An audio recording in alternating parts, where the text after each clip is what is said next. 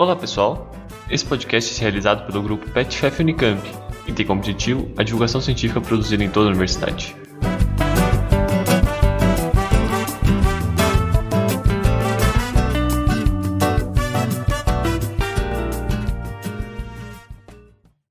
Sejam todos e todas muito bem-vindos a mais um episódio do PetCast, por dentro da Unicamp. Meu nome é Isabela Ekstrom. E meu nome é Vitor. E hoje temos como convidado o nosso querido Lucas William, aluno de iniciação científica do curso de Educação Física da Unicamp. E hoje ele vem aqui falar com a gente um pouquinho sobre o projeto de pesquisa dele, Práticas e Saberes da Educação Física no Brasil. Então, Lucas, seja muito bem-vindo ao nosso podcast e sinta-se à vontade para fazer sua apresentação. Primeiramente, eu gostaria de agradecer ao PET pelo convite e parabenizá-los nessa iniciativa muito bacana. Essa pesquisa eu realizei com o professor Arnaldo Pinto Júnior, da Faculdade de Educação da Unicamp. Então, eu tive contato também com autores e referências que discutem educação, escola, manual didático e história das disciplinas escolares, que foram essenciais para a discussão. A partir de trabalhos anteriores do pesquisador Diogo Rodrigues Pusta, que localizou a circulação de manuais ginásticos no Brasil, nós limitamos a pesquisa na obra Ginástica nas Aulas do Manuel Badagiola, publicada em São Paulo. O Manuel Badagiola era um professor italiano que trabalhou na cidade de São Paulo em escola normal, na escola modelo e no ginásio da capital, regendo os cursos de ginástica e exercícios militares. Sua preocupação era em organizar saberes e práticas para uma educação física nas escolas em um livro didático. Este movimento de escolarização fazia parte da mentalidade do século XIX, principalmente nos fins do século XIX. Era impregnada dos princípios de racionalização da produção e da vida social. E considerando a materialidade e o conteúdo do livro didático, trabalhamos com a hipótese de que suas propostas pedagógicas traçam caminhos amplos para além de uma educação física biológica que versa sobre a conservação ou regeneração do corpo útil à nação ou à capital. Essa utilidade se alinhava constantemente aos ideais republicanos de ordem, controle das vontades, vigor, moral e civismo pautada nos ideais liberais positivistas. Então, o nosso primeiro movimento foi questionar os processos que constituíram a disciplina de educação física no Brasil no período da Primeira República em uma época em que diferentes elites e sujeitos intelectuais atuaram na divulgação e defesa dos ideais civilizatórios. A partir da abordagem histórico-cultural, foi-nos permitido considerar a estrutura de uma educação dos sentidos nas fontes como objeto de pesquisa. Surgiram então essas questões: onde e como a educação do corpo se encaixa nas escolas nos primeiros anos da Primeira República? Como o manual contribuiu para a constituição da disciplina de educação física? E de que modo eram selecionados ou segregados certos caminhos de conhecimento sobre o corpo? Então, Lu, como surgiu essa vontade de pesquisar esse tema? Desde o ensino médio eu me sensibilizava pela disciplina de História. Quando eu ingressei na Faculdade de Educação Física, já surgiu indícios de que eu iria fazer aproximações com essa área se eu tentasse realizar trabalhos acadêmicos. Quando eu tive a disciplina de Escola e Cultura com o professor Arnaldo, as questões do corpo escolarizado em diferentes tempos e espaços me saltaram aos olhos, e no semestre seguinte eu decidi fazer uma iniciação científica com ele. A gente se deu muito bem e aos poucos alinhamos nossas ideias para esse projeto, que em agosto do ano passado foi contemplado com bolsa CNPq. Então, uma das linhas de pesquisa do professor Arnaldo é a pesquisa sobre livro didático. Mas, pensando no meu interesse sobre o corpo, ou mesmo nas suas representações, encontramos o manual de ginástica do Badagiola e os investigamos, a fim de compreender os processos de constituição da disciplina de educação física, que era chamada, na verdade, na época, de ginástica. Você disse que utilizou um manual de educação física para realizar sua investigação. Como foi a metodologia da sua pesquisa? Nossa pesquisa acontece a partir da abordagem da história cultural o qual permite que fontes como livro didático traga discussões complexas sobre a história da educação física na Primeira República. Para isso, uh, refletimos sobre a questão da formação de um homem novo e a correção dos hábitos de higiene, gestos, atitudes e comportamentos sociais. Nesse cenário, ganham força discursos científicos sobre a higienização e educação do corpo, pautando-se no interesse da ampliação dos seus interesses políticos, os sujeitos comprometidos com a constituição de uma nova ordem do corpo do cidadão republicano também fizeram uso da escola, já que ela era uma instituição símbolo dos defensores da modernidade. Então, nas reformulações educacionais implementadas na época, questões como a função política da escola e a seleção cultural para os níveis de ensino são compreendidas como formas discursivas de intervenção social e de elaboração de práticas. E, se em documentos oficiais havia um ideário biológico sobre a realidade, segundo alguns outros estudos, alinhados às concepções liberais da República, os manuais didáticos não seriam exceção.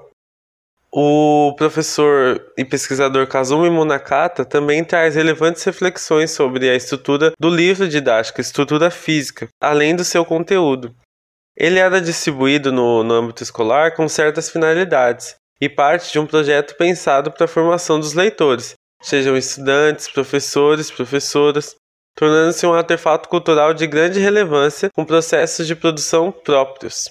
E a metodologia da educação dos sentidos é dialogada com o autor Peter Gay, o qual, com seu foco dado às práticas culturais plurais europeias e norte-americanas, abarca dimensões conscientes e inconscientes, sensíveis e contraditórias dos sujeitos históricos. Para o autor, a experiência seria o um encontro da mente com o mundo. Educados, os sentidos possibilitam o desenvolvimento das sensibilidades nós nos questionamos sobre essa dicotomia muito presente durante a história e as, algumas pesquisas sobre corpo e mente. A pesquisa sobre a educação dos sentidos ganha força porque nós consideramos as atitudes, as ações, os ritos de um grupo social, que tudo isso pressupõe sentidos corporais, como o tato, a visão, a audição, o olfato, o paladar. Nisso também podemos citar que a gestualidade, as sensações de repulsa, ódio, tristeza são também produzidas por este contato do corpo com o que nos cerca, logo são culturalmente produzidos. E o que seria essa educação dos sentidos? Você pode explicar para gente? O professor Marcos Aurélio Tabor dá uma referência mais recente que localizamos, o qual tem estudado amplamente a história da educação dos sentidos e defende que Neste campo de pesquisa, é possível inventariar como o corpo se configurou historicamente no entre-lugar da cultura. O manual é dividido em um prólogo, a parte teórica, onde são descritas as finalidades da ginástica racional, tempo e lugar apropriados, recomendações às meninas, noções sobre cano, canto, vestuário, método. A parte prática, subdivididas em exercícios militares sem aparelhos, marchas, formações de cadeias e fileiras, posições ginásticas ginástica pulmonar ou respiratória, movimentações dos segmentos corporais, ginástica aplicada e combinação dos exercícios, nos quais cada comando deveria ser medido à risca. Em seu livro, Badajola defende um corpo harmônico sem excessos, o qual, quando educado, se torna saudável, vigoroso, útil à nação, preparado para o trabalho e para o exército. Mas explicita que não se trata de um trabalho novo, mas sim fruto de muitos outros trabalhos que foram sendo desenvolvidos. O espaço e o tempo são delimitados. O espaço na sala ou no pátio contava com regras para que as práticas não fossem iniciadas logo após as refeições. Deveria ocorrer em correntes de ar, permitindo que o ar se renovasse. O tempo ocorreria na duração de 15 minutos, com muitas pausas, e as aulas iniciariam com exercícios militares e terminariam com exercícios ginásticos. Deveriam, segundo as palavras de Barajola, ser rápida, fácil, deleitável e coletiva e adaptar-se à natureza da criança, contudo, com a finalidade de sua correta posição do corpo, dando franqueza ao andar e cumprimentar. E ora, se havia uma dita natureza pré-existente no corpo das crianças, franca, essa não poderia se submeter a exercícios muito difíceis, o qual se selecionava uma prática controlada e equilibrada. Percebemos a preocupação de uma formação de estrutura de sentimentos morais e intelectuais, baseada na prática dos exercícios ginásticos, onde a educação dos sentidos, principalmente audição, visão, tato e a sinestesia, eram manejadas para a conservação ou mesmo criação de um corpo ciente de princípios de ordem, na maioria militar, e de vida intelectual, estética e econômica. O canto também era parte constituinte da educação do corpo. Aplicado à ginástica, ele deveria exercitar o aparelho da fonação, né, entre aspas, para dar cadência aos movimentos ginásticos e mais elegância na sua execução, fecha aspas. As maneiras que o canto deveria ser aplicado às aulas eram duas. A primeira acompanhando com a voz os movimentos próprios e a segunda acompanhando os movimentos dos outros ginastas. A defesa do canto serviria para inspirar os ginastas, aspas, o amor à pátria, as boas ações e, além disso, ordem, disciplina e elegância nos exercícios. Fecha aspas. Bons sentimentos e boas ideias, bom gosto, precisão, ordem, regularidade às ações, à vida, eram objetivos a serem alcançados por essa educação do canto aplicada à ginástica. No trecho que o Baragiola cita, o que eu acabei de falar, e em toda a obra, na verdade, devido às práticas para a formação do homem integral, ou seja, o homem que tem aspectos físico, moral e intelectual desenvolvidos agora em nome da modernidade. Isso porque, educando-se os sentidos, as sensibilidades, a vontade, estaria formando um cidadão útil à República. O desenvolvimento harmônico de todas as partes do corpo e o recreio do espírito eram finalidades essenciais para esse ensino. O vestuário não deveria ser apertado e as meninas não poderiam praticá-la de colete ou salto alto. E o método deveria ser empolgante aos alunos. Aos alunos com defeitos físicos ou vícios orgânicos, segundo as suas palavras, era prescrito a consulta ao médico para serem excluídos das aulas ou praticar exercícios especiais. E iniciada com uma série de exercícios militares adotados do Exército Brasileiro, deviam ter por fim habituado o aluno a compreender mais tarde os comandos militares mais difíceis. São apresentados os termos militares fileira, fila, distâncias e intervalos, e especificamente para os meninos, frente, retaguarda, direita e esquerda, indicadas as partes principais do corpo e as vantagens dessa disciplina. Em todos eram exigidos sentidos de ordem e disciplina, acompanhando todo o grupo, pois era uma prática coletiva. A busca pela consciência do alinhamento das partes do corpo e do olhar remete a uma presente educação de sentidos. Um genuíno aluno da escola republicana possuía o tronco aprumado, o ventre recolhido e movia-se com o olhar para frente, e tais sentidos sinestésicos formavam sensibilidades em relação ao corpo e ao movimento ou em repouso. Os exercícios militares não eram utilizados no início aleatoriamente, mas sim para que essas percepções se mantivessem durante toda a prática. A angulação dos pés é um exemplo dessa disciplina com o corpo, que não estava somente no primeiro comando, mas também em descansar, descansar à vontade, nos sete exercícios das voltas, marchas, voltada mais à questão do número de passos e nos seus 17 exercícios, nas marchas e nas 21 posições ginásticas fundamentais, onde são encerrados os exercícios militares e iniciados os exercícios ginásticos. A posição correta da cabeça também é mencionada inúmeras vezes. E o exercício descansar à vontade permitiu o descanso mais livre e prolongado. Eu destaco ele aqui porque, mesmo que você mesmo que o aluno esteja descansando, poderia ser somente após o comando e sem perder o alinhamento descrito no primeiro exercício. Sua volta, ou seja, a volta prática da série de ginástica, seria obedecida ao comando firme. E nesse exercício também notamos uma educação à sinestesia, à consciência das posições do corpo e uma educação voltada à audição, no caso a atenção desse comando firme, que é um comando militar, e de inúmeros outros comandos. E como era essa educação voltada à pátria? Como ficam as mulheres nisso? No início do livro, Badajola recomenda que alguns exercícios não eram permitidos às meninas, uma vez que a ginástica não poderia ofender a dignidade delas. A forma específica desses exercícios não permitidos indicavam que as pernas devem se afastar ou se cruzar, todos inadequados às meninas. A elas era direcionados passos ritmos preparatórios para a dança, para resgatarem valores de beleza e graciosidade femininas. O fato das propostas de aulas mistas acontecerem nas escolas, algo presente no manual do Badajola, levavam a tona uma segregação racional entre meninos e meninas, baseada na moral e na ciência positivista. E as únicas ilustrações de que o corpo feminino é representado, além das roupas que preservavam mostrar boa parte do seu corpo, observamos a posição de seus pés sempre unidos. Essa seria uma educação à percepção de suas posições corporais. E Lucas, quais foram os resultados que você chegou com a sua pesquisa? Bom, ao longo de todo o manual são dadas inúmeras recomendações de uma educação física, moral e cívica na escola. Os resultados compreendem que, estando as disciplinas de ginástica e exercícios militares na legislação escolar, em uma época marcada por reformas e ideias de modernização da sociedade e de seus corpos, possibilitaram e impulsionaram a produção didática de Badajola. Nessa esteira, saberes e práticas se constituíam e eram constituídos por sujeitos que sentiam, mas também educavam os sentidos, para que se internalizasse uma racionalidade que não era habitual às camadas populares.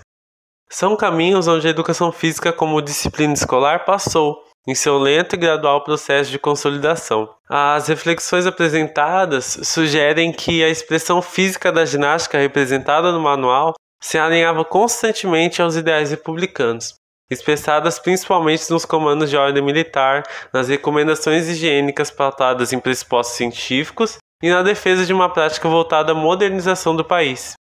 Havia um sentimento patriótico de proteção à nação através do vigor físico, podendo ser ensinado através dos sentidos. Desse modo, a educação dos sentidos pode ser analisada nas prescrições de direcionamento do olhar, na própria percepção da posição milimétrica e angular dos pés, na sinestesia, ou seja, nas próprias noções de movimento, transferência de peso, equilíbrio, posição do corpo nos diferentes comandos militares, como filas, fileiras, tomar distâncias, intervalos, sentido, continência, reverência e até mesmo maneiras corretas de se descansar, como já falei anteriormente. Os tipos de corpos que se pretendia reproduzir nas crianças eram repletos de imaginário científico, militarizado e até mesmo segregacionista entre os gêneros, mesmo numa proposta de aulas mistas. Nota-se inúmeros exercícios, em especial os que remetem aos movimentos das pernas proibidos às meninas e a prática de passos rítmicos voltados apenas para elas em nome da conservação de sua dignidade. E, por fim, nós salientamos que o referido manual, mesmo pensado e produzido para a escola, possibilita inúmeras leituras singulares. Apesar da presença de um sólido método de ensino apresentado por Badajola, há de se considerar que a educação física na escola também era ministrada por outros professores, por exemplo, circenses e acrobatas os quais possuíam fortes influências do circo e seus saberes. Então, no contexto em que o livro e o ator se inserem, consideramos o processo de racionalização e cientificação da ginástica e exercícios militares, e entendemos que suas pretensões, para além do organismo saudável, se baseavam na ideia de sua útil conservação à nação, ao trabalho industrial e ao serviço militar. Essa utilidade se alinhava constantemente aos ideais republicanos de ordem controle das vontades, vigor moral e civismo. Lu, qual que você acha que é a importância desse projeto tanto para você quanto para a comunidade acadêmica? A partir dessas reflexões, nós podemos refletir sobre o, o, mundo atual, né? O nosso Brasil atual e como os comandantes vêm pensando a educação pública, a, os projetos políticos de educação e como isso vem interferindo e de onde vêm essas ideias, né? Quando a gente estuda a história, um agrupamento social, é possível entender de forma mais complexa como as decisões e as situações atuais estão acontecendo, né? Nossa, realmente, muito importante, né? Então, Lucas, queria agradecer pela sua participação no nosso podcast. Para quem ficou com alguma dúvida ou interessado no assunto, a gente vai deixar o contato do Lucas aqui na descrição do episódio. E gostaríamos de fazer um agradecimento especial também a você, ouvinte da série Por Dentro da Unicamp. Se você gostou do que apresentamos até aqui, fica ligado que semana que vem tem mais. Acompanhe as nossas redes sociais, nosso perfil no Instagram é petfefunicamp e também siga nosso site petfef.com.br para ficar sabendo dos novos episódios e das nossas novidades.